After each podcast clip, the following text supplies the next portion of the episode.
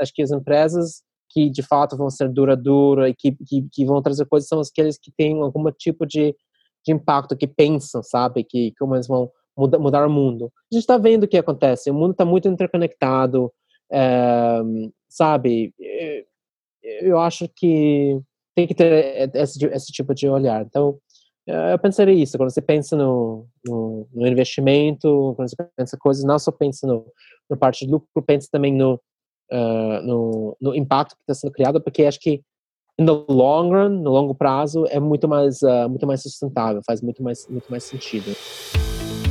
Olá, eu sou Rafael Marino, diretor de marketing da Exceed. Seja bem-vindo ao Na Linha de Frente, um podcast feito com investidores e grandes executivos de startups do país. Aqueles que estão de fato na linha de frente tomando as decisões mais difíceis de uma empresa. Com muitas dicas e histórias exclusivas, aqui você vai descobrir como fundadores e líderes das maiores startups do Brasil enfrentaram os grandes desafios de crescer uma empresa, como o crescimento inicial, a escalabilidade, a gestão em períodos de crise e principalmente a busca pelo investimento. Esse podcast é produzido pela Exceed, a primeira plataforma de investimentos online em startups do Brasil. No episódio de hoje a gente conversou com Michael Caps, ele é um gringo que tem uma história de vida muito inusitada. Nasceu na Rússia, foi morar no Canadá, fez economia em Harvard nos Estados Unidos, trabalhou na consultoria McKinsey no Vale do Silício, trabalhou em fundo de investimento no Azerbaijão, ONG em Gana, acabou sendo vaqueiro aqui no Pantanal no Brasil e fundou a TNH Digital Health, que é um grupo que é focado em gestão populacional e acaba por fundar também a Vitalk, que é o primeiro psicólogo virtual do país. O papo é muito legal. O Michael conta um pouquinho sobre como é empreender no Brasil, as vantagens e desvantagens e o olhar de um estrangeiro sobre isso. O que está acontecendo no segmento de saúde que está muito em voga. As pessoas estão olhando muito para esse segmento, está crescendo muito. O avanço da telemedicina. Como conseguir investimento, porque o Michael também passou por todos os tipos de investimento em sua empresa. Bem, o papo tem muita coisa interessante e espero que você goste desse episódio. Michael, é um prazerzaço ter você aqui com a gente aproveitando também para uh, ah, apresentar o Anthony McCartney, que também está fazendo parte do nosso papo hoje. Ele é diretor, sócio da área de investimentos. Então, Anthony, se quiser se apresenta aí também para o pessoal. Perfeito, Rafa. Bom prazer falar aqui com o Mike. É, mais uma vez aí conversando com vocês no, na linha diferente. É, acho que o papo vai ser muito interessante para quem está escutando, quem está assistindo. Então vamos em frente aí. Michael tem, um, tem uma história super peculiar, super inusitada. Nasceu na Rússia, com cinco anos foi para o Canadá, se formou em economia em Harvard, nos Estados Unidos, trabalhou em ONG na, em Gana, trabalhou num fundo de investimentos no Azerbaijão, trabalhou em consultoria no Vale do Silício, foi vaqueiro no Pantanal, no Brasil, e acabou empreendendo é, no Brasil. Então, assim, uma história super diferente. Além de tudo, ganhou prêmio também, né? Como é o prêmio de inovadores com menos de 35 anos pelo MIT.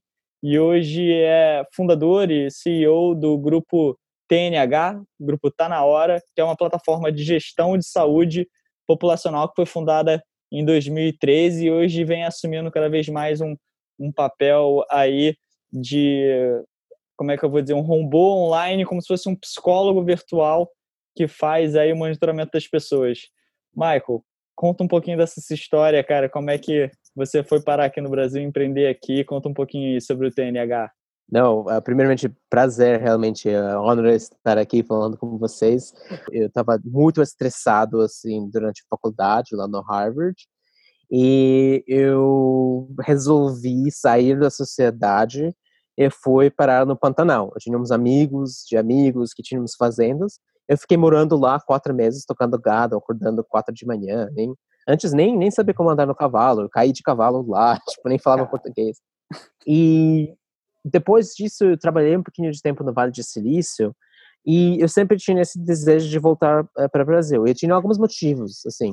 Uh, o primeiro era que eu via uma economia com bastante potencial, uma população grande, mas com muitos problemas. De outro lado, eu também vi um estilo da vida muito mais legal aqui. E, de fato, ao longo desses anos, uh, foi, foi um prazer, uh, sabe, crescendo minha empresa, criando meu time, aprendendo mais sobre esse país.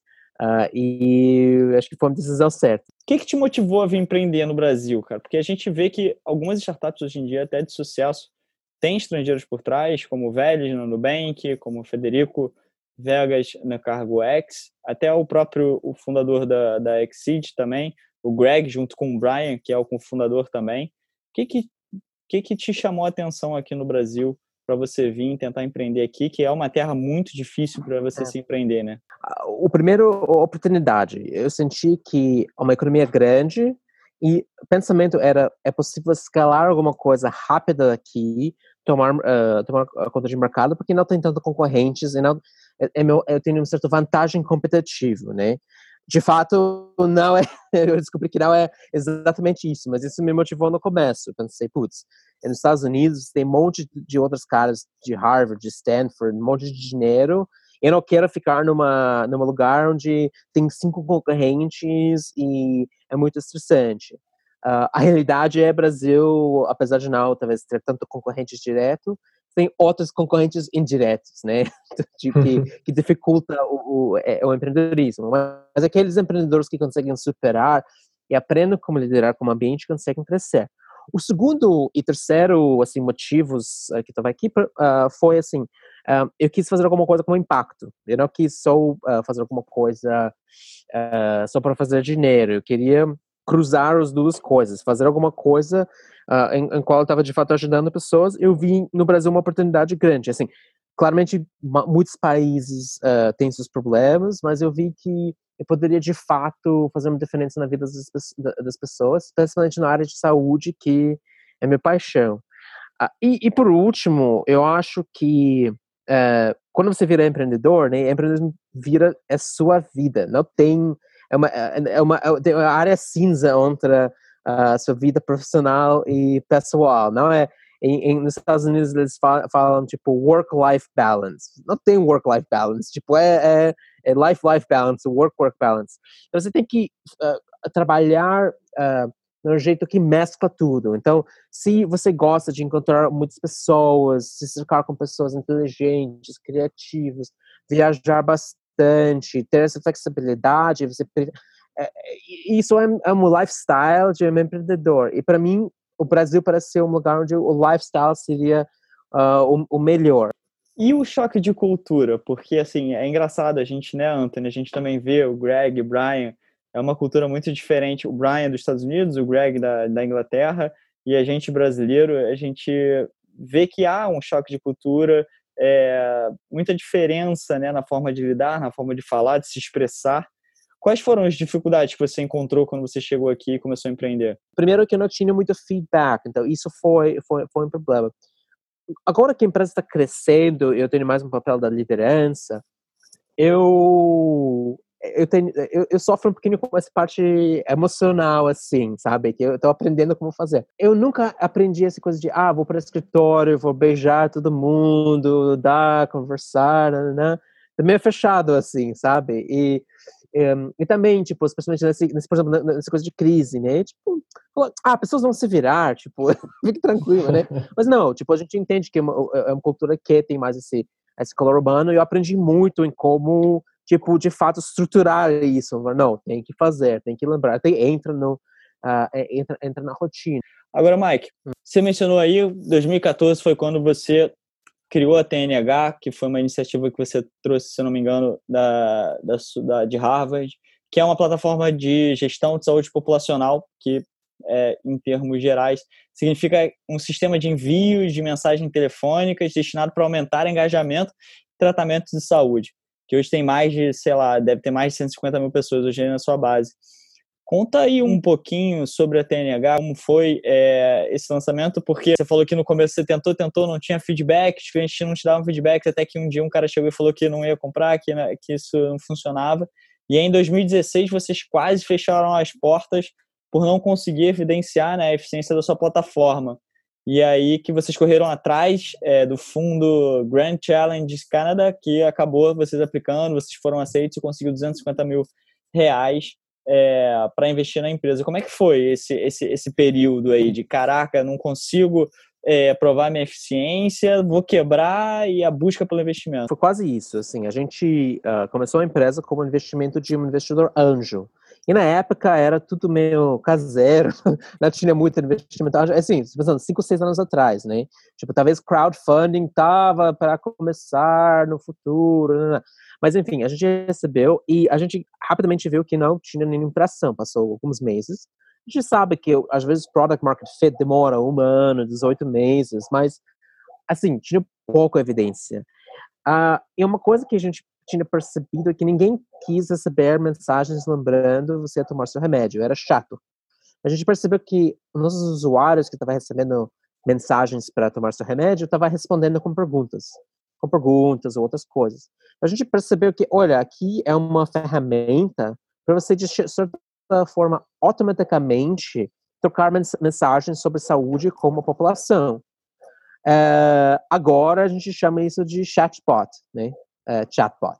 No passado não existia isso, a gente, a gente viu isso e a gente tinha essa ideia, não era nada, a gente não tinha software, a gente nem tinha um, um CTO na época, a gente tinha um, um tipo, empresa terceira que estava tentando fazer alguma coisa pra gente. A gente meio escreveu, na verdade, a aplicação nem era uma investidor, era o governo do Canadá. E, por sorte, eu escrevi alguma coisa lá e convenci eles para uh, eh, uh, eh, para nos dar uh, acho que foi, não, uh, não são 250 uh, reais, foi 250 dólar canadense. Que na época era. muito mais. Acho que dois, não, era dois dólares para um real, agora é quase quatro dólares é. para um real. Se fosse agora, era bem melhor, né? É, mas para nós, assim, imagina, de você começar com um investimento antes de 100, 150 mil reais e depois agora cai meio milhão de reais na sua conta. Né? Isso permitiu a gente contratar o CTO, criar o time, né? Que na época, como falei, o investimento seed, tipo, 5, 6 anos atrás, 100, 150 mil reais, era tipo padrão, era muito é. difícil você conseguir. Agora é, o, o ticket está muito mais alto, muito, maior. muito mais sucesso, tá mais maduro, mudou, mudou muito o mercado. A gente recebeu isso. E qual, qual foi o, o, a, a, a proposta lá? É, a gente falou, olha, a gente consegue adaptar nosso sistema para o monitoramento de gestantes, de grávidas. Então, a gente vai criar um robôzinho que vai lá mandando mensagens, conteúdos e monitorando uh, as gestantes. Uh, elas vão responder se elas tomaram seus remédios, foram para consulta, sei lá o quê. E após um certo tempo de desenvolvimento, funcionou. Pareceu que as gestantes gostavam de receber mensagens para receber, uh, respondendo, e a gente percebeu que a gente conseguiu aumentar significativamente a eficiência de uma profissional de saúde. Ou seja, antes a enfermeira precisava esperar, uh, o médico precisava esperar para a gestante, a mãe ou outra paciente vir até a clínica, ou até muitas uh, prefeituras, seguradoras, hospitais estavam ligando para pessoas pelo telefone, né? A gente falou, olha, a gente consegue automatizar isso como nosso amigo virtual, como nosso chatbot, né? E isso foi 2015 2016. Desde então, passou 3, 4 anos. E quem mudou? A gente mudou só de SMS, a gente mudou para coisa digital. A gente mudou só de olhar gestação, a gente começou a olhar diabetes, hipertensão, epidemias. Agora, o próprio Ministério de Saúde está usando o nosso chatbot nacionalmente, né? Se você vai lá para o Ministério de Saúde, é, é a gente que está usando. Claramente, o, o canal está digitalizado. A gente tem ferramentas agora, como inteligência artificial, que permite você entender as mensagens. Ou seja, a gente conseguiu avançar muito desde então.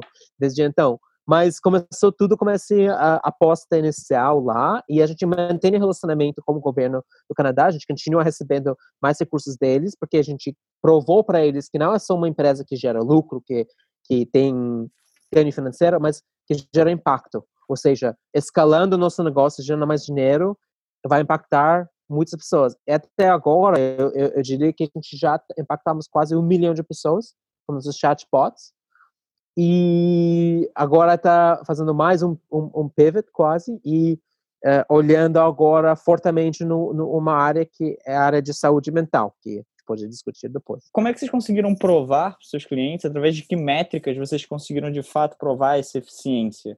Assim, o, a gente tem algumas métricas específicas, né? Porque o que a gente está tentando fazer? A nossa métrica mais importante é o engajamento.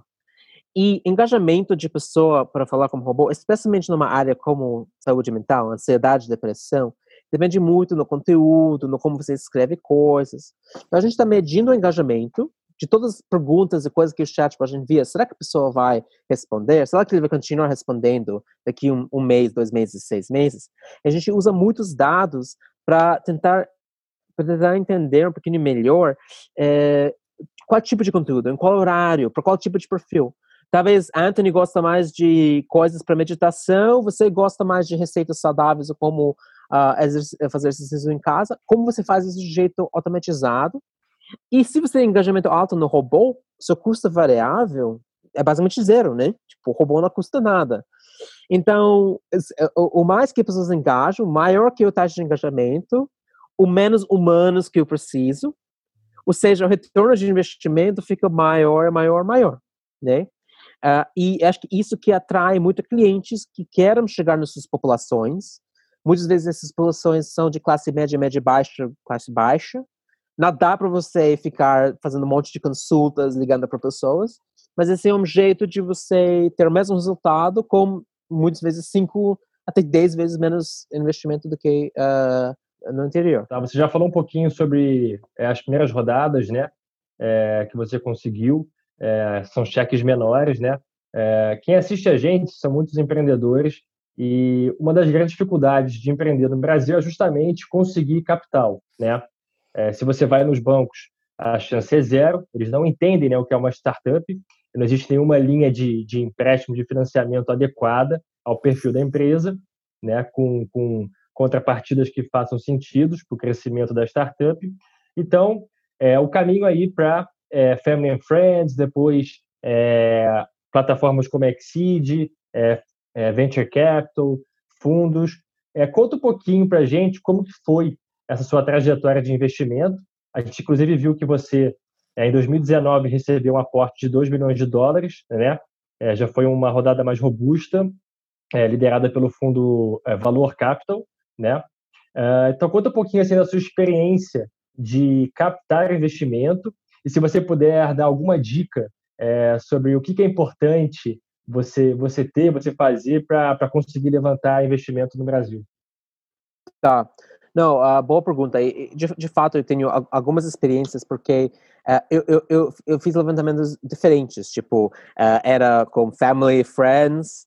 Uh, eu tinha um estratégico, que é uma empresa, uma corporação que coloca dinheiro.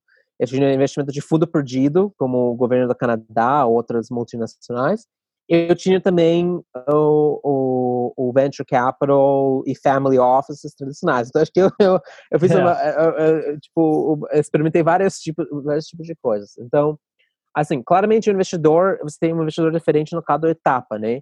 Quando você está lá ah, mais no, no início, assim, a aposta é no time e você como empreendedor. E muito isso, uh, claramente, você, acho que tendo tração e mostrando que coisas estão, que você tem um produto que está tá, tá lucrando, acho que isso é importante, mas isso eu diria é de menos. Acho que é muito mais uh, investidores que que têm de experiência sabem que na verdade 80, 90% é o time, né? Que, que, que o fundador é sério, Uh, que se tem dois fundadores que eles já trabalharam juntos, que ele tem essa experiência, essas coisas que vocês provavelmente já, já ouviram. E, de certa forma, você tem que criar um relacionamento de confiança com seu investidor uh, de friend, friend or family. Em meu caso, eu fiquei meses explicando, discutindo, sabe? Até tinha um certo conforto com esse investidor. Esse investidor entrou e precisei manter muito comunicação, eu estava mostrando para ele, olha, você investiu e a coisa não está dando certo. E até você cria relacionamento ao longo do tempo, tem que investir nele. Você tem que comunicar, tem que fazer extra esforço, organizar sua agenda, ter os calls, ter as reuniões, tomar cervejas. E se você consegue fazer isso bem, você tem alguém que pode te dar mentoria. Em nosso caso, alguém que poderia abrir portas, né, que abrir portas potentes.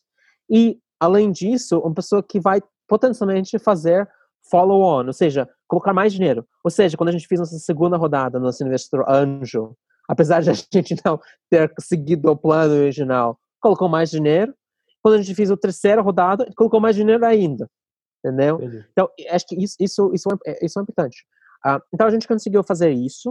Uh, uh, é, isso foi investidor, uh, anjo, né? É, uh, o, o, Family Friends Quando a gente pegou outra rodada em 2016, foi já uma rodada um pouquinho maior, já já falou 10 vezes, ou seja, se, se o investidor anjo era um, lá, 100 mil reais, 150 mil reais, o, o próximo 2016 foi mais ou menos um milhão. Isso veio de um, uma, empre uma empresa, vamos dizer. Lá também, mesma coisa, cria relacionamento, lá o relacionamento já fica mais complicado, porque você não tem seu interesse financeiro, você tem interesse estratégico. Uh, então, você negocia outras intangíveis e outras coisas uh, que são mais relevantes para a empresa. Então, é outro tipo de coisa. Então, como empreendedor, você tem que saber como atrair isso. E quando você já está olhando para a terceira rodada, que já foi ainda mais, que foi, sei lá, 8 milhões de reais, agora em dólar, sei lá, vai dar 10 milhões, então, outro salto de quase 10. Um, lá, realmente, as pessoas estão olhando mais, estão olhando o time, né? Uh, de novo, eu diria ainda metade, o, o, o, um pouquinho menos. Mas estão olhando claramente os números e tudo isso, né? Acho que já muda o tipo de, de relacionamento aí. E até o relacionamento que você consegue manter como um investidor profissional, como venture capital, já muda não tem tempo para ficar tomando cerveja com eles, explicando as coisas. Não, eles não têm tempo porque eles têm 50 outros caras como, como nem você para olhar. Se não estudar anjo, talvez tem dois, três, quatro pessoas. Então, é um relacionamento muito mais duradouro. Por isso, o primeiro investidor que você tem tem que investir muito tempo para olhar e garantir que você está fazendo a escolha certa. Porque o investidor venture capital, no Brasil, pelo menos, tem tanto poucos investidores, VCs, boas, que meio que os ruins não existiriam, sabe? Tipo, se os caras ruins que não são, não, não são bons para empreendedores, você não teria no mercado. Então, ou seja, you can't go wrong, you can't go too wrong, assim, como os, como os venture capital no Brasil. Claramente, assim, tem exceções, mas aqueles que estão investindo tickets maiores. Mas para o menor, cara, you can go very wrong. Nesse caso, no, nesse, nesse fase inicial, onde você precisa de alguém super alinhado, vale a pena, às vezes, falar não e não pegar investimento, ou ficar mais tempo criando relacionamento, uh, do que do que do que do que, um, uh, ah, do que correndo como alguma coisa. E melhor ainda ter várias. Se você conseguir três, quatro pessoas que agregam valor para você, ainda mais, uh, como não é que se consumidores, pessoas que gostam desse produto, ainda melhor. Uhum. então, esse é um pouquinho do, do como a gente fez. Você na primeira pessoa também, o, o Daniel, é, CFO da Cargo X aqui no nosso é, no nosso podcast, ele, ele comentou que o Federico Vega, né, o CEO, é uma das coisas que ele mais faz com o tempo dele é justamente relacionamento com o investidor. E você Sim. comentou isso e assim, o Mike é, a gente é amigo, né, pessoalmente, né, é, e eu já acompanhei a trajetória dele. É, você já me falou algumas vezes que grande parte do seu tempo, o que é um desafio para quem está construindo, né, e crescendo uma empresa, é justamente gasto com é, você fazer relacionamento para investidor atual e potencialmente futuros investidores. Então isso Exatamente. é uma coisa que o empreendedor tem que saber, né? Que ele vai precisar é, separar grande parte do tempo dele para fazer relacionamento com o investidor, né? O que é um desafio, né? É, é, um desafio, tem que ter uma estratégia, tem que pensar como fazer isso, mas ajuda, especialmente quando você já começa a ter governança corporativa, que é chato, mas você precisa ter, você tem conselho, né? Não é que você, tipo, chega no dia de conselho, que acontece cada dois, três, quatro meses, sei lá o quê. Você fala, gente, é tudo isso. vai lá, aprova, não aprova. Não, tem que ficar deixando pessoas confortáveis, especialmente se você vai fazer alguma, alguma coisa drástica, você vai fazer um pivot, né? Tipo, imagina, chega lá e fala, gente, a gente estava fazendo chatbot para tudo, agora nosso foco é saúde mental. A gente vai cortar clientes, a gente vai desfocar, todo esse dinheiro vai... O investidor investiu não sabendo isso. Você tem que ter um, um, um relacionamento. E falando de uma coisa, ponto interessante que você falou, que é manter relacionamento com futuros investidores.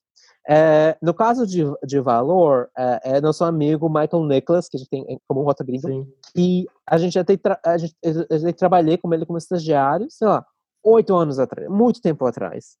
E, assim, uh, trabalhei, conheci ele, nananana, e ficou anos, assim. Ele não se sentia confortável investindo no nosso negócio, também não estava pressionando, mas só depois de anos que ele ficou confortável e conseguiu falar, não, eu conheço o Mike, eu vi, eu vi trajetória ao longo de quatro anos e agora estou confortável de dar milhões e milhões e milhões de reais para ele. Então, ou seja, você tem que pensar no relacionamento, não pensar tão no curto prazo, tão transacional, né? É, é, realmente cri criando coisas e agora uma coisa que eu faço muito, tipo, gente, sabendo muito claramente, tipo, quando nossa, como é a nossa runway, quanto dinheiro a gente tem, que a gente quer fazer, você, olha, eu vou levantar um investimento daqui uns seis meses. Então, você vai lá e você já começa a falar com investidores. Ó, oh, investidor, a gente está fazendo isso, daqui uns seis meses a gente quer voltar a falar, é interessante. Você já começa a massagear um pouquinho. Por mais que você não esteja precisando de investimento agora, você tem que estar tá mantendo o relacionamento, porque você vai precisar daqui a seis meses, um ano, então esse trabalho você já tem que começar agora, ou seja, você tem que estar tá sempre fazendo esse trabalho.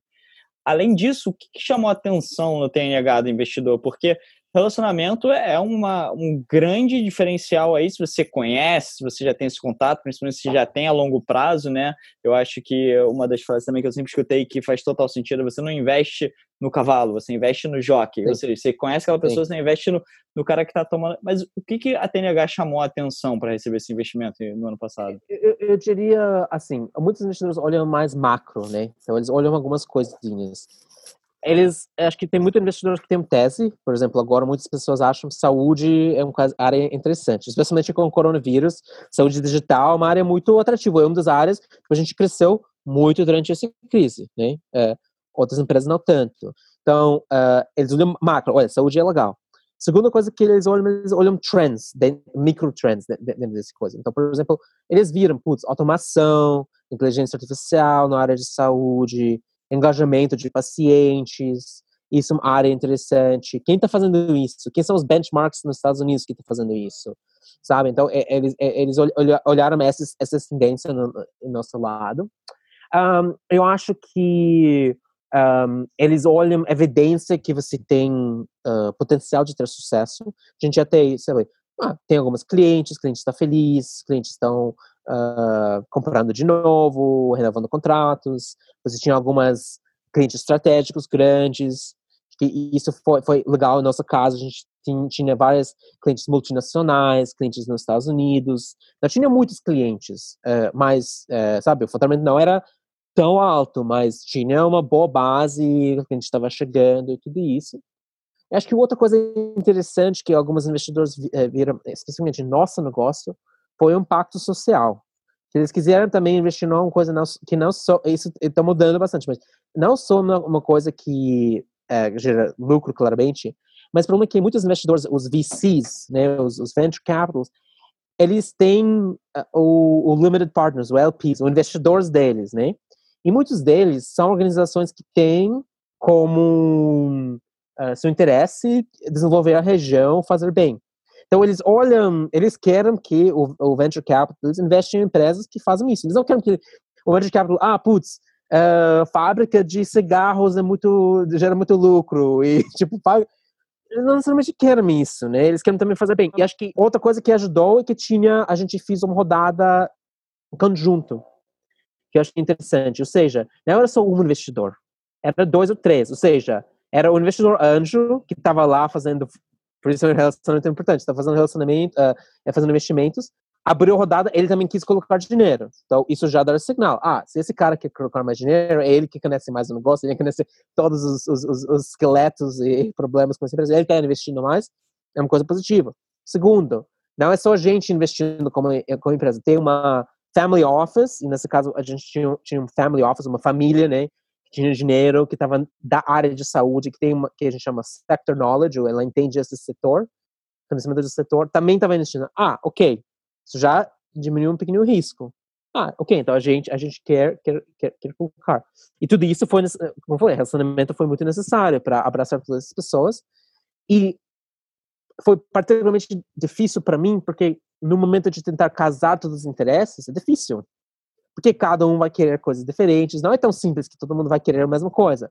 Um vai querer um assento, um não vai querer, um quer esse direito, um quer esse valuation. Então, você, como empreendedor, tem que ser muito bom, tem que ter habilidades socioemocionais muito bons. É, e, além, ou sua empresa é uma foguete está crescendo e não importa, todo mundo vai querer, o sistema empresa é sólido, mas de fato tem que convencer pessoas sobre sua tese, tem que ser muito bom nessa parte de social emocional para alinhar os interesses e criar esse senso de confiança. Perfeito.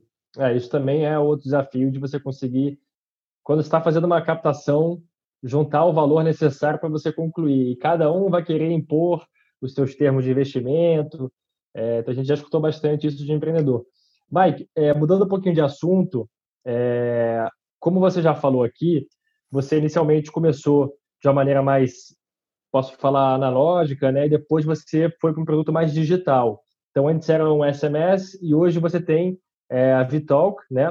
Uh, então, é um aplicativo. É, eu, inclusive, uso, eu gosto muito, é, onde você interage lá com a Vic, né? E é, tem uma série de uh, temas, né? Como pode ser se você está ansioso, é, eu vi que recentemente vocês incluíram uma parte justamente de home office, né, no aplicativo. É, uhum. Então você vai conversando, trocando uma ideia com a Vicky, que é um chatbot. É, mas eu acho que o que as pessoas é, têm interesse em saber é como que foi esse processo de pivot, né, que, que você fez para esse novo produto e como que está caminhando agora. Ah, foi um processo bem complicado, porque que a gente percebeu? Isso foi, uh, a gente percebeu que a gente virou uma empresa que estava fazendo projetos e não tinha um produto. Né? Então, todo mundo estava chegando. É legal quando o Ministério da Saúde chega para você e peça você fazer um chatbot para 220 milhões de pessoas. Legal, gera faturamento, tá legal, mas o projeto acaba.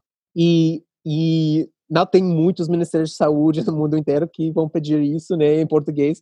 Então, a coisa não não fica escalável. E a gente viu que isso tinha muito, muito a gente ia crescer mas não crescer exponencialmente. E nosso time também era virou quase uma agência. Isso, no nosso propósito, isso não era, não era o caso. A gente queria fazer um product, um product que era data driven, né?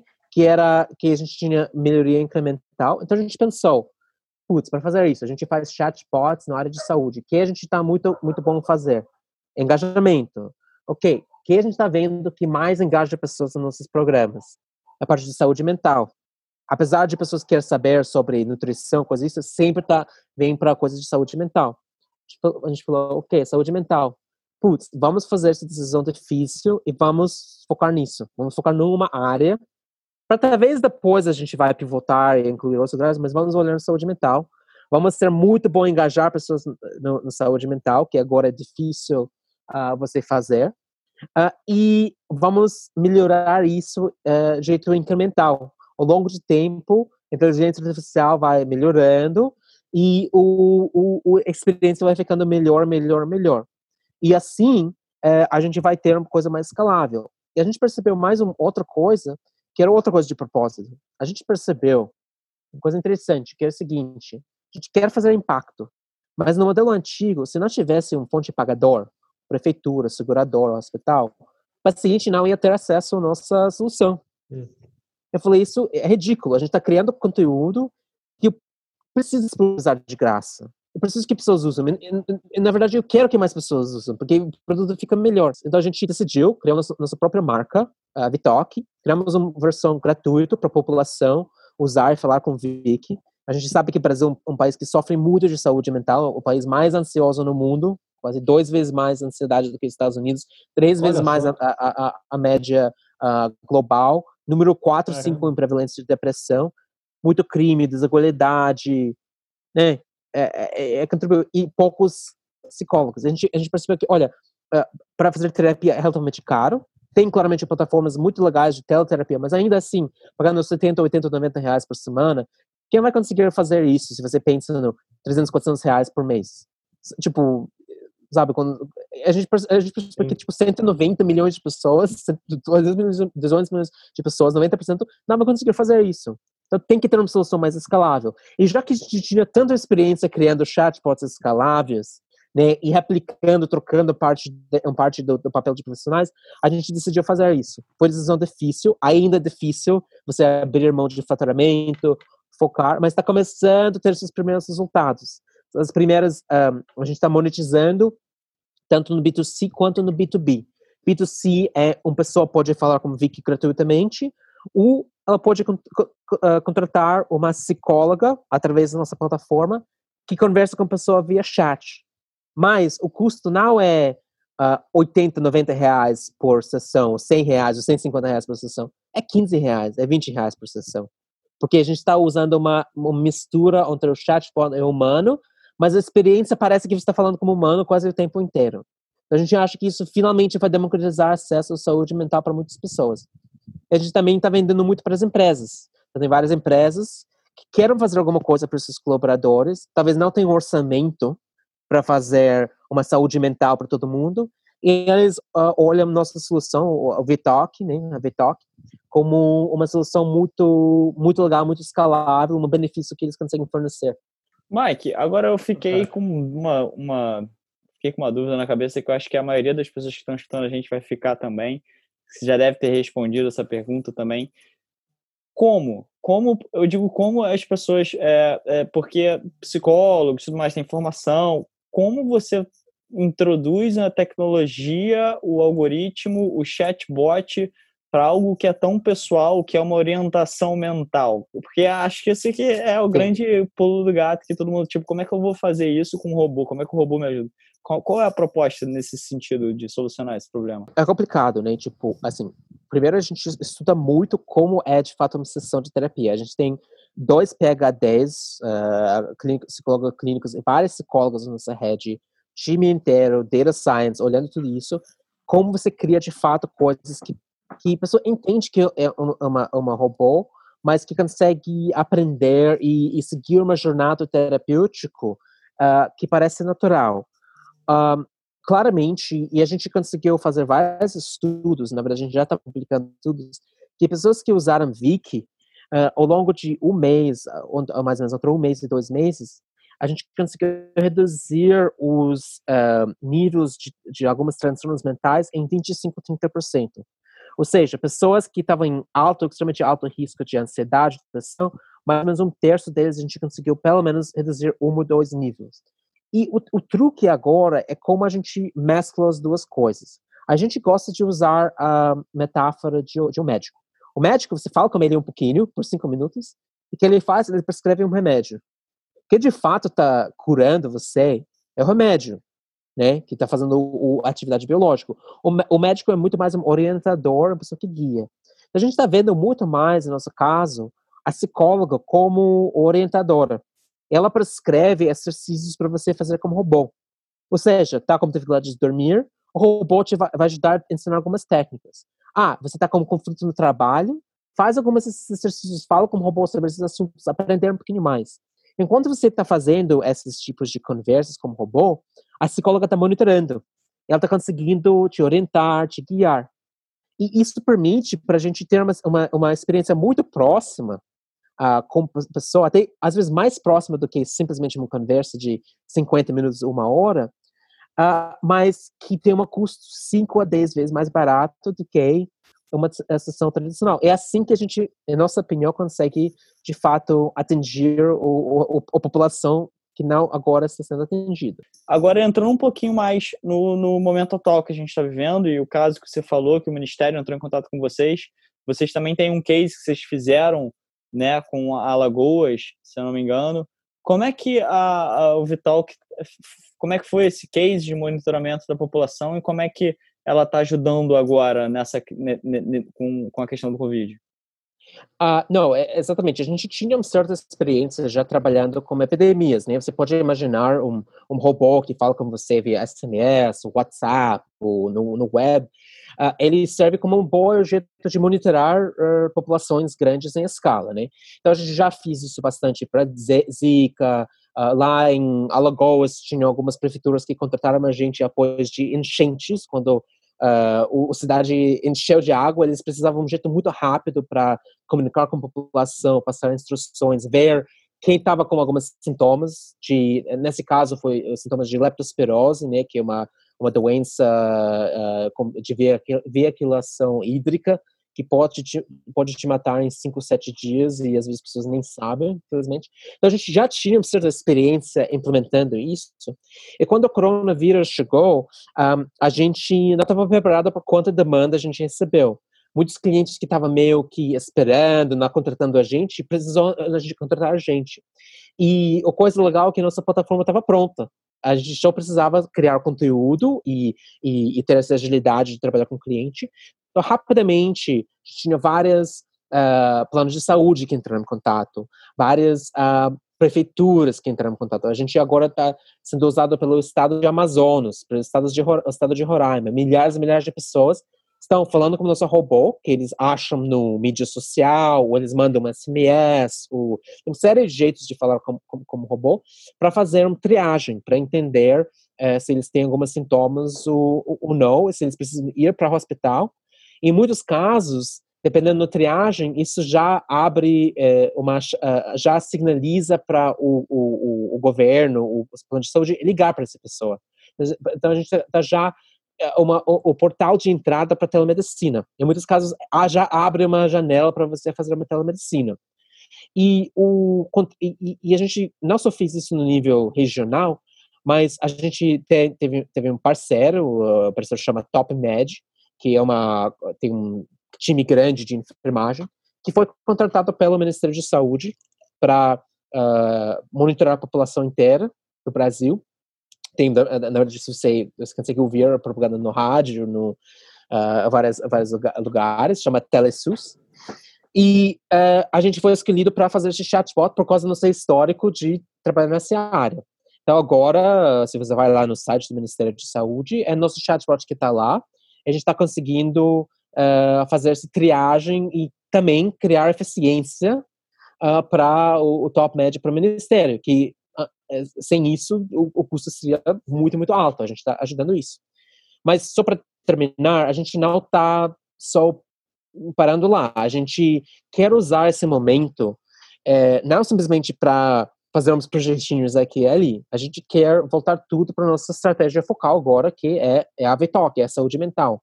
Porque a crise vai passar, mas o, o, o saúde mental, se não, se, se já, já, já não, não piorou, vai continuar piorando ainda mais. E pessoas vão precisar soluções escaláveis como, como, como, como a nossa, né? Então a gente introduziu um monte de, de a gente ensinou a Vicky, nosso robô, para falar sobre vários temas sobre saúde mental durante a crise, liderar como isolamento social, trabalhar em home office, coisas assim, uh, que qualquer pessoa pode acessar e usar. E a gente sente que no futuro, o Brasil que vai sair uh, após essa crise vai ser um Brasil onde a saúde mental vai ser ainda mais afetado, né, por vários problemas, por desemprego, por conflitos uh, domésticos. Então, mas a sociedade eu sinto está mais preparado para aceitar saúde mental, para desestigmatizar ele.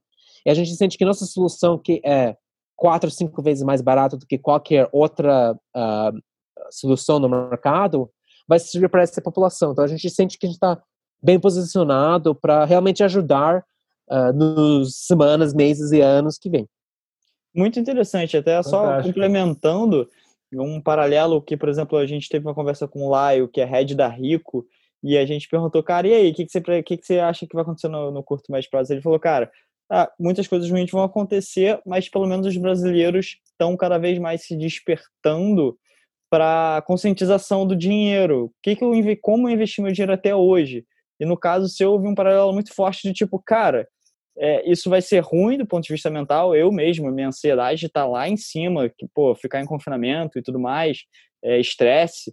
É, mas eu passo a ter cada vez mais uma consciência, tipo, cara, como é que eu cuidei da minha saúde mental até hoje, né? Eu preciso cada vez mais cuidar. Então, achei muito interessante esse ponto do despertar nesse momento.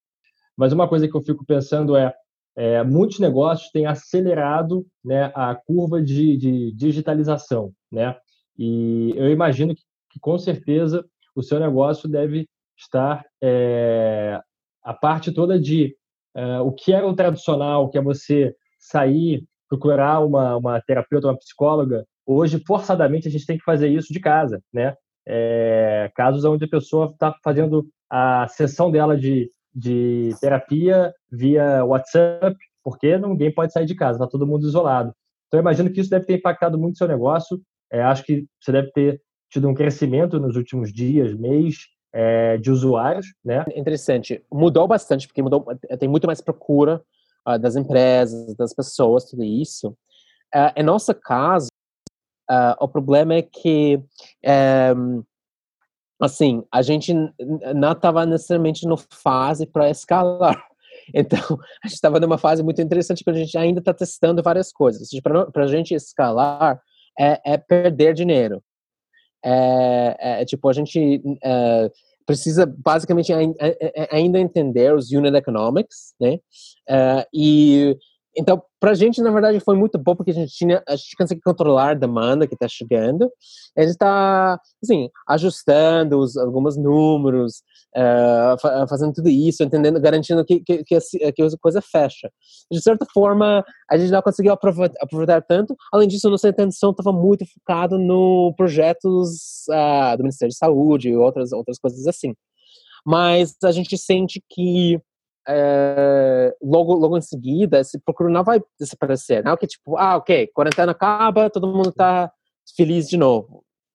Coisa não, não vai, não vai mudar. As pessoas vão já, já mudaram a sua mentalidade e nos próximos meses a gente vai estar mais preparado para escalar. Isso vai casar muito bem também com nossa necessidade de fazer fundraising. Né? A gente vai daqui a alguns meses conseguir mostrar os números que a gente quer mostrar e falar, olha, coisa está aprovado, agora vamos lá. É que nem a, a indústria do entretenimento, que hoje as pessoas forçadamente né, estão ficando em casa e estão assistindo muito mais as plataformas de streaming. E o que eu entendo é que quando isso acabar, é, você não vai ter a mesma, os cinemas não vão ter a mesma receita que eles tinham antes, porque as pessoas enxergaram o valor de assistir em casa um filme. Então toda a indústria vai mudar e, consequentemente, é, a receita do que é o tradicional vai cair e as pessoas vão sim gastar mais tempo assistindo conteúdos de streaming. E eu acho que isso pode se aplicar à terapia online, né? E, e, e isso é assim, é assim mesmo, é, tipo, talvez pessoas, tipo, vai, vai ter várias coisas assim. Algumas pessoas vão começar a fazer terapia online. Algumas pessoas não, depois vão conseguir pagar para terapia online, vão optar por uma solução mais, nossa, que é, que é via chat, é uma, essa, essa coisa mais interessante a gente vai ver coisas que vai ser cross. Talvez a pessoa vai ver, putz, eu estou fazendo aulas online, porque eu também não posso fazer terapia online. Está funcionando bem, pessoas estão tá gostando. Assim, se você cria um certo uh, regras e rotinas e coisas assim, coisa funciona muito bem, não, não precisa. Então, isso foi um pouquinho do. Uh, como, como acho que o mundo vai ser. Tipo, vai abrir, pessoas vão perceber valor em coisas que antes eles não, nunca iam testar. Exatamente. Exatamente. É, Mike, você, você comentou sobre a telemedicina, né? É, isso é, é, é, um, é, uma, uma questão que está avançando bastante, né? É, a gente vê aí algumas ações sendo tomadas, né? É, o Ministério da Saúde, né, a pedido aí do Conselho Federal, ele editou uma portaria regulamentando né, essa prática em caráter extraordinário, ainda mais agora, né? É muito necessário com a questão do, do coronavírus. É, então, eu queria que você comentasse um pouquinho é, o que você tem acompanhado né, é, desse, da, da telemedicina e, e, o que, você espera é, disso para o futuro. É, até, até complementando, que é uma dúvida que eu também tenho, Mike, eu estava até hoje vendo um podcast do Andreessen Horowitz, ele falando como, às vezes, modelos de negócio são, de alguma forma, castrados por é, regulamentações públicas. Né? Que nesse caso, o que a gente viu foi que uma coisa que se esperava da telemedicina em cinco anos está sendo acelerada para dois meses. E aí entra no ponto que o, que o Antônio falou, né? A aceleração dessa questão do, e da regulamentação mudar por conta do, de uma crise que está acontecendo. Eu, eu, acho que mudou completamente a indústria, né? Então, tipo, uh, antes, assim, as pessoas já estavam meio que fazendo telemedicina antes. Agora, a lei mudou, todo mundo está fazendo telemedicina, como nem louco, uh, e não vai voltar tipo, atrás, tipo, com certeza, tipo, vai ser impossível depois eles pararem. E, assim, você vai, vai ver, vai, assim, pelo menos sendo um pouquinho complicado, porque você vai ter um monte de players que vão, vão fazer, né? Tipo, o plano de saúde vai querer fazer a sua para tentar economizar custos, cada hospital vai ter a sua, vai ter um monte de startups diferentes que vão ter as, as seus, cada clínica vai querer contratar uma outra plataforma, uh, ou seja, vai, vai, vai ver um pouquinho Wild Wild West, free for all. O, o ponto é o seguinte, telemedicina são, tipo, é, tipo é, especificamente, geralmente não reduz custos aumenta custos, na verdade, e não necessariamente melhora os desfechos clínicos. Onde reduz custos? Reduz custos quando você tem um cara lá, não sei onde, em Manaus, não sei que, no Amazonas, é impossível você achar um especialista, eles pagam muito caro para ter um especialista, agora com telemedicina você paga muito, muito menos. Sim, funciona. Mas o que acaba acontecendo? No, uh, no maiores estudos nos Estados Unidos com telemedicina, pessoas acabam abusando, eles acabam usando mais do que eles precisam, chamando médico para tudo, porque é muito mais conveniente, e muitas vezes eles chamam e depois eles vão de, eles vão de novo para consulta física, né? Um, então, para a telemedicina funcionar, quem vai ganhar tem que pensar ela num jeito mais estruturado. Ou seja, numa numa numa num programa, um serviço mais integrado, que tem uma atenção primária, que tem uma uma médica, um médico de família que faz follow-up com você, que tem uma plataforma mais digital, que vai ficar acompanhando uh, seus fatores de risco, sua pressão, seu, lá, sua saúde mental, coisas assim, onde tem controle, você não pode simplesmente falar como especialista a qualquer hora, tem que ir através de médico de família. Um, então, a medicina vai funcionar muito bem para é, pessoas que têm uh, problemas, por exemplo, crônicos, né, um diabético, habilidade de fazer via vários canais, follow-up constante, mais curtinho, num programa mais específico, funciona. Acho que vai fazer muito, muito bem para pessoas que querem mudar comportamento, querem emagrecer, querem melhorar sua saúde mental. Funciona muito bem porque é uma coisa constante, que agora é mais conveniente e é muito claro qual é o desfecho. Você, de fato, tem que chegar numa certa ponto, tem que ficar feliz, parar de falar, parar, tipo, diminuir sua ansiedade, fazer alguma coisa. Caso não, vira uma coisa de consumerismo. Ah, vou chamar, vou chamar, vou chamar, vou chamar lá na medicina, porque eu consigo, que plano cabe, e no fim das contas, ninguém, ninguém, ninguém ganha. Então, eu acho que um, vai ser uma coisa interessante. Um, a gente está se, se, se, preparando, adequando um pouquinho, porque a gente também quer, de certa forma, uh, aplicar isso no nosso modelo de negócio, uh, eventualmente. Mas, de novo, acho que tem que tomar cuidado como, como você aplica essa nova, nova ferramenta que finalmente está tá liberada. Sensacional, eu nunca tinha pensado por esse ponto. Incrível, acho que a primeira coisa que o ser humano pensa, ah, tá, é medicina, redução de custos, né? E quando você vai ver a fundo, de fato, no real comportamento que acontece por trás, não é tão, não é, não é tão bem assim. É, e, e, e eu estudo com, tipo, 100 mil pessoas, tipo, não é uma coisa de pequena, como eu estudo, tipo, esse é o problema de estudos maiores. É, humano é humano, né? Você tá, dá, dá um é. recurso para o humano, o humano vai, vai, vai usar, né? Uh, uh, mas, enfim, tá, é, vai ser muito interessante o que, que vai acontecer. É, Mike, é, a gente viu que o Startup Genome é, elencou os 20 principais ecossistemas de startups de ciências naturais e de, dentre esses 20 não tem nenhuma cidade brasileira.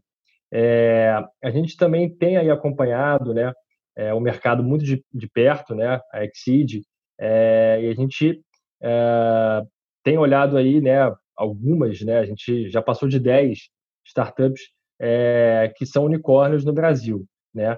É, a gente tem alguns setores que se destacam muito, como é, a fintech, né? É, Nubank é o principal case. Né? A gente também pode mencionar a XP, né? que também tem revolucionado aí o, o jeito que o brasileiro investe. Né? Mas o que a gente percebeu é que, dentre essas empresas, a gente ainda não viu uma é, health tech. Né? É, a gente já tem algumas empresas se destacando né? em alguns segmentos como doutor consulta, médico curso, é a parte de, é, de exame à distância, né? É, a gente também tem lab exames.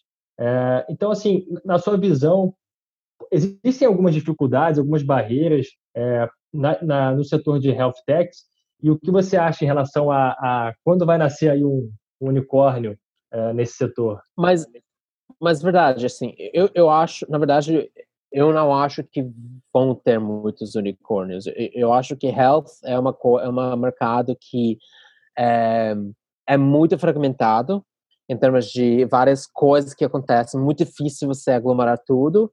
Um, é, é, é, um mercado que é muito regionalizado, que você tem que ter presença física algumas, em muitos casos, né, é, que, que dificulta as coisas. É um mercado muito tradicional também, com muitas coisas já barreiras que não permitem. E, na verdade, não é uma coisa só do Brasil, é uma coisa também dos Estados Unidos. Nos Estados Unidos não tem tantos unicórnios da área de saúde. Assim, tem algumas, tem tipo um, Oscar Health da vida, que só virou unicórnio porque recebeu um monte de investimento. Uh, tem, tipo, sei lá, o, o Proteus, que é meio farma, assim. Lá, os grandes unicórnios são muito mais no bio, bio, uh, biomedical, uh, pharma, uh, biotech companies, sabe? Onde, de fato, você consegue ter um crescimento muito, muito grande. Um, mas em termos de, tipo, digital health... Mas, assim, no Brasil, esquece pharma, biotech, tipo, não tem. Não tem profissionais, não tem recursos, ninguém investe nisso, não vai, não vai existir, infelizmente, porque tem muito potencial aqui.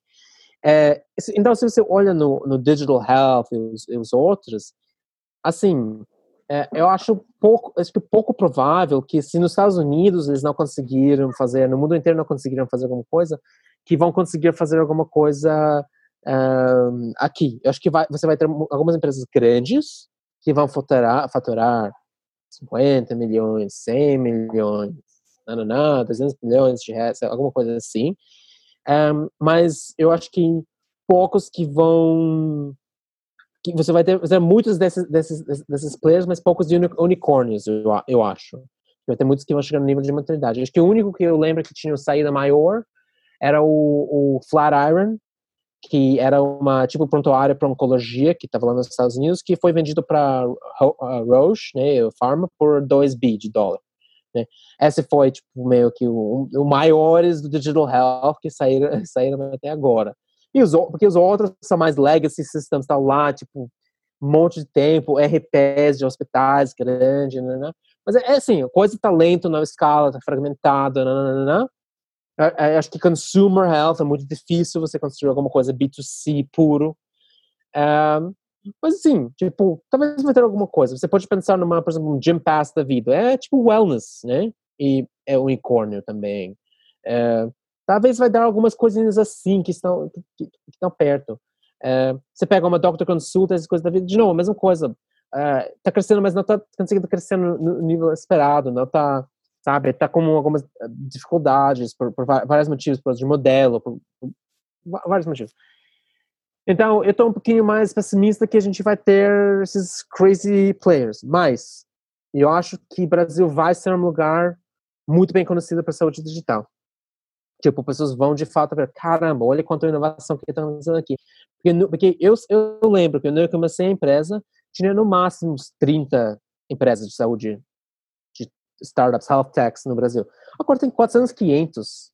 Tem muitos. Tem muito mais maturidade, tem coisa crescendo. O investidor está sendo louco. E agora, com essa crise, onde colocar dinheiro?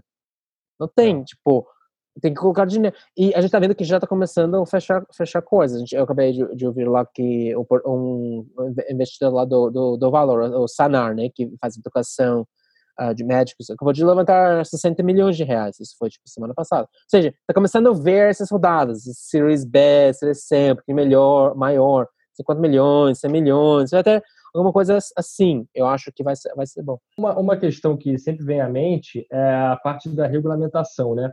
O mercado. É, você acha que isso pesa muito é, nas health techs para o crescimento? Eu diria que não. Eu, eu, não, eu não vi assim. Isso aqui, algumas setores não existia muito. Tipo, não existia porque não, não era, era impossível. Então, medicina, pessoas já estavam meio que fazendo de alguma maneira porque não estava muito, muito regulamentado. Uh, agora, como psicologia, o Conselho Regional uh, de Psicologia está ainda mais aberto, então, tipo, isso ajudou um pouquinho, mas nunca era uma barreira grande. A barreira muito mais, mais era no, no parte de, de mercado, né? Clientes, muitas vezes é B2B, então hospitais, plano de saúde, ou empresas, RHs, então, ciclo de venda longo, às vezes pouco sofisticação, vocês não entendem, não querem investir. Então, uma coisa meio. O, mercado mesmo que estava aumentando. A gente estava muito preocupado, nossa empresa, com o Lei Geral de Proteção de Dados, o LGPD. Isso é. foi postergado até ano que vem. Nem uhum. sabe como eles, nem sei como eles vão regulamentar isso. É, pessoas não pensam muito. Nos Estados Unidos, a, a REPA, que é o, o tipo o, o proteção de, de, dados de pacientes lá, é muito forte. A gente, a gente, tem muito medo. Lá você faz alguma coisa, facilmente uma multa de 50 mil dólares, meio milhão de dólares, você vaza uma coisa lá, tipo, a gente trabalhando nos Estados Unidos, precisamos, fazer um treinamento para cada funcionário, explicar como. É outra, outra coisa séria. Acho que no Brasil ainda vai ser um pouquinho de, de Wild Wild West para um pouquinho de uhum. tempo, uma, uma, uma, coisa assim, antes, antes de coisa virar. Eu acho que, de novo, não vai ser essa barreira, acho que a barreira vai ser achar um jeito de escalar rápido, porque é uma coisa que demora muito. Eu gosto de modelo de Gym Pass, por exemplo, como modelo de quase saúde, porque é, tem a ver com bem-estar, isso. Que escalou muito rápido, porque eles acharam um modelo legal. Eles, de fato, eh, de fato escalaram, mas tem que... Não, e, Vamos inclusive, ver. Mike, você comentou aqui, né, que você está é, é, vendendo já a, o aplicativo, né, para empresas. Você está indo no B2B também. E isso pode ser um pacote de Gym Pass, uhum. exatamente. A gente está no mesmo o modelo. do funcionário, é o RH, é. né? Na verdade, a gente vende de uma maneira onde custa nada para RH. Zero. A gente vai fazer um monte de coisas de saúde mental na empresa, fazer um scan da, da funcionários, ajudar a empresa a criar suas iniciativas, zero custo. É, e, além disso, a gente dá, dá um desconto gigante para os funcionários. A gente usa um modelo B2B2C. É. Se a empresa quiser pagar uma parte, seja 5 reais, 10 reais, é, para quem usa, 20 reais, ela consegue. Então a gente espera que aquelas empresas que é, entendem uma necessidade, mas não tem orçamento, ou não acredita muito, ou sei lá que, a, a gente seja uma, uma, solução e talvez a gente teria uma, esse nível de, de escala um, que algumas outras empresas têm, sei lá, surge um unicórnio aí, mas vamos, vamos ver, daí. o trabalho até então. Mike, aproveitando que a gente está falando de futuro aqui, eu li que tem grande, basicamente cinco grandes inovações pela frente é. que podem, né, disruptir, disruptir a, a, a área de health tech, é, que é basicamente o IoT, né, Internet of Things, com bastante, cada vez mais eu vejo até muita gente ao meu redor usando wearables, né? Esses equipamentos que coletam informações e é, é, monitoram o ser humano, inteligência artificial, como o próprio caso da, do Robovic, que aprende, né? E quanto mais você vai tendo conhecimento, mais pessoas vão usando o Vic, mais você vai aprendendo com isso, melhor vai se tornando a solução. Uh, a questão do blockchain também, na centralização e ownership, porque pelo que eu vi, é, não sei, é, sei lá, quase 90% dos executivos, numa entrevista feita pela Century, eles falam que segurança, por exemplo, vai se tornar uma, uma, uma coisa muito importante para as empresas. O AR, VR também, com a telemedicina, talvez, é, quanto, o, a computação quântica, né, que é a física quântica, a computação quântica ajudando na medicina. O que, que você acha de todas essas inovações, os prós e os contras, o que está vindo por aí forte no Brasil? É, eu acho Sim, tem, tem, algumas, eu, eu acho assim, uh, o mais próxima uh, vai ser o inteligência artificial uh, na área de saúde e vai, a gente vai ver, a gente já está vendo isso sendo usado em vários lugares. Primeiro lugar no, na, na ajudando no diagnóstico, né? Diagnóstico por imagem, dá para fazer agora, o robô está fazendo isso, você consegue ver tumores no uh, sabe, na ressonância, tudo isso, sozinhos é até melhor do que humanos. Eles podem ajudar no que a gente chama de clinical decision support, ou seja, ajudar a tomar decisão, o médico toma decisão baseada em vários dados. Imagina, você tem um câncer complexo e você tem um código genético de pessoa e qual remédio, qual, sabe, é, é, eles ajudam, ajudam a fazer isso. Um, eu acho que a inteligência artificial ajuda no mudança de comportamento, uh, como a gente está fazendo com Vicky, né? Ela aprendendo de pessoa e, e ajudando a pessoa, por exemplo, a emagrecer, talvez, ou parar de fumar, ou, ou, ou, ou coisas assim. Um, uh, ela, o, o inteligência artificial uh, usada nessa maneira, então acho que qualquer coisa que vai reduzir os custos operacionais, né, vai ser, vai ser muito bom, ou, ou qualquer coisa que vai uh, afetar, tipo, os uh, problemas grandes no Brasil, obesidade, diabetes, saúde mental, e fazer isso numa custo menor, que uh, é, é, é, crítico. Um, eu acho Internet of Things assim interessante, mas acho que de novo um, sem um modelos de remuneração certo, coisa não, não anda. Só você ter um wearable como, como objeto de consumer não ajuda, sabe? Se você não vincula isso a alguma coisa, tipo, se você faz exercício, você vai pagar menos uh, para seu plano de saúde, sabe, que em alguns lugares dá para fazer, as pessoas não mudam tanto o comportamento, não ajudam tanto.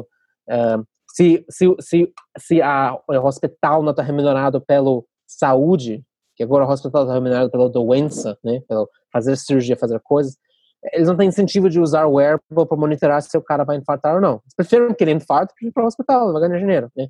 Acho que isso, isso é uma barreira. Acho que AR VR já está sendo usado, vai ser provavelmente muito bons para educação. Eu acho que a gente vai conseguir, onde é caro comprar equipamentos médicos, cadáveres, tudo essas coisas assim, né? Uh, vai ser muito legal, especialmente no país de desenvolvimento, você consegue fazer, né? E o Brasil tem poucos, tem, tem que ter mais tem poucos lugares para fazer residência médica, então um, é um jeito para você tentar ensinar a distância, acho que isso, isso, é, isso é legal. Um, é, acho que blockchain uh, provavelmente também vai, uh, vai ajudar, pessoas nem entendem exatamente como usar na saúde, porque os dados estão tão bagunçados que nem nem tem esse problema tanto agora, acho que só, só no futuro que, que vai entrar, ninguém importa agora, pessoas tratam dados de pacientes sem nenhum pensamento, porque não tem consequências. Então, eu não preciso blockchain se eu posso eu posso mandar dados via e-mail, não, não, via WhatsApp, ninguém, ninguém importa, porque o governo não está tá em cima, não tem RIPA.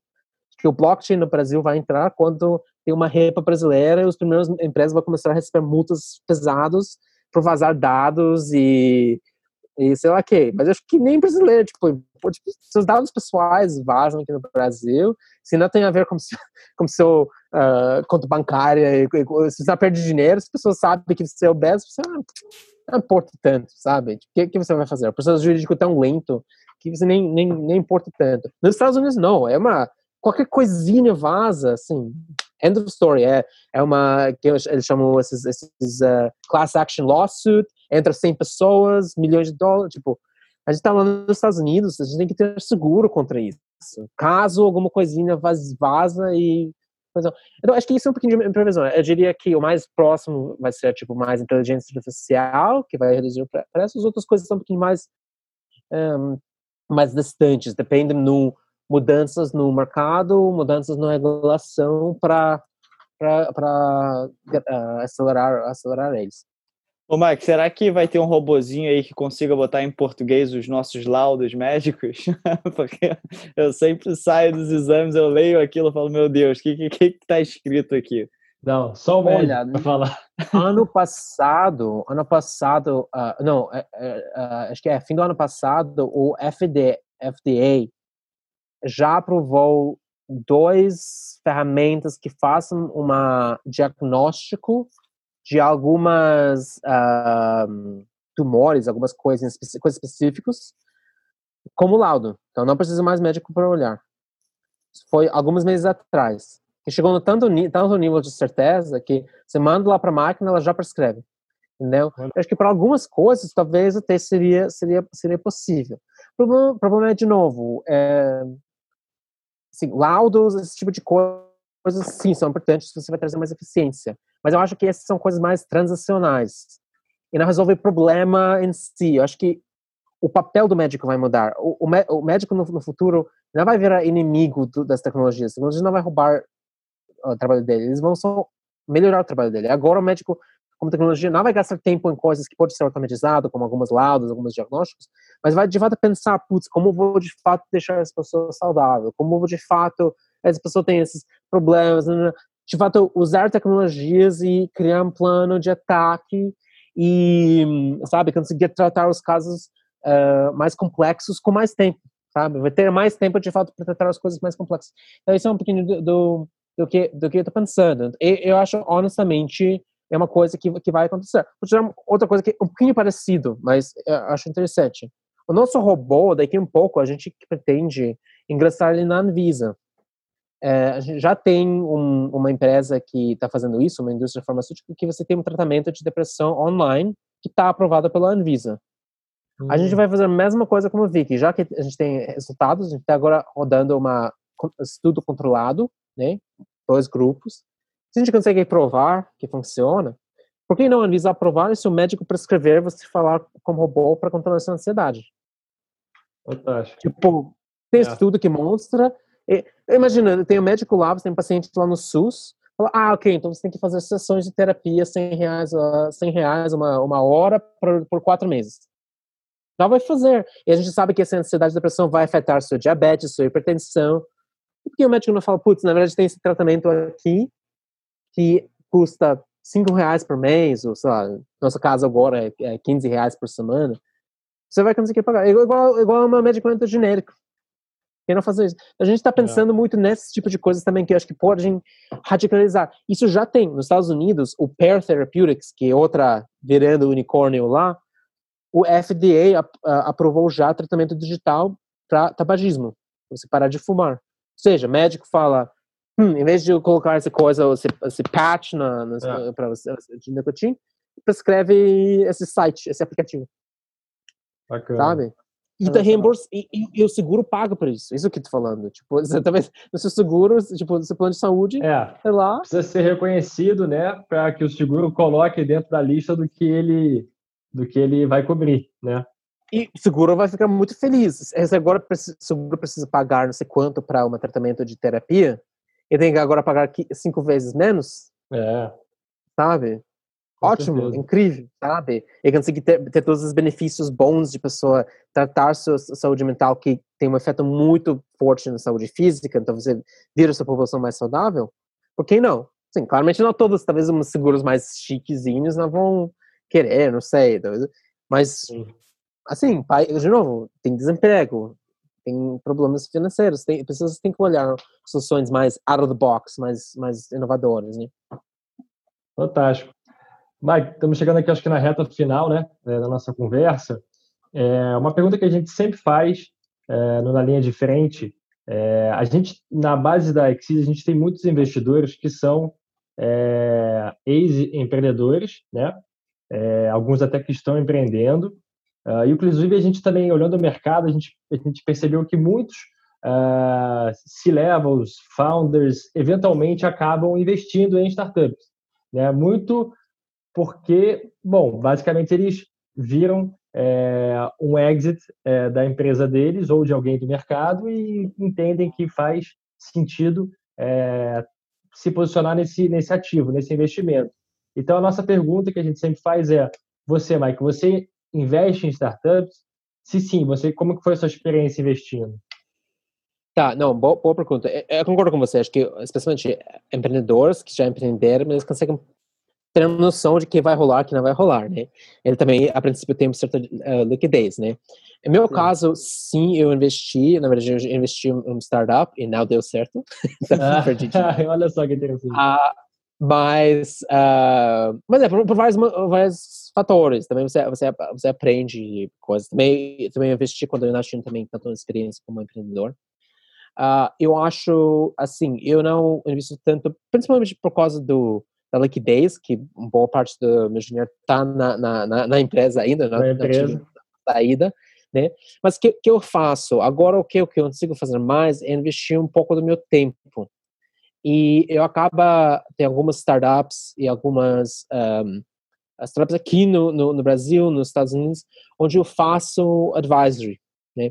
Então, por enquanto que eu não tenho liquidez, talvez eu tenha um pouquinho de tempo sobrando, talvez no fim de semana, tudo isso, eu consigo prestar advisory, abrir portas, uh, ajudar a levantar rodadas, fazer qualquer coisa, e eles, em troca, recebem uma porcentagem da, da, da, empresa. E, muito, e muitas vezes eu só faço isso na área de saúde, que conheço muito, muito bem, que tenho isso. Sim. Essa que eu meio que faço meu investimento. Mas se eu tivesse mais dinheiro, uh, mais liquidez, assim, nesse momento, uh, eu... Uh, eu faria, eu, eu, investiria early stage, acho que eu é uma coisa que eu, eu conheço, conheço melhor, muito, muito melhor do que ações, outras coisas que para mim é outra, outra, praia. É, o importante também, né, como você falou, você, você teve um caso que a empresa não deu certo. Hum. É, e como é. como é um ativo de alto risco, é sempre importante diversificar. Então, utilizar a estratégia, né, é, que investidores do mercado, até fundos, fazem, que é pulverizar o seu capital é, em algumas startups, né? É, não adianta você uhum. achar que você vai dar uma atacada e essa atacada vai ser home run. Não, não tem isso, né? Não, não, tem que fazer várias. É, é muito, é muito difícil. Isso que, é, que eu aprendi também. E também, às vezes, você aprende, tipo, cara, às vezes, tipo, é, tipo, tem que, tem que fazer, talvez, valores menores, coisas assim, não fica dedicando tanto, assim.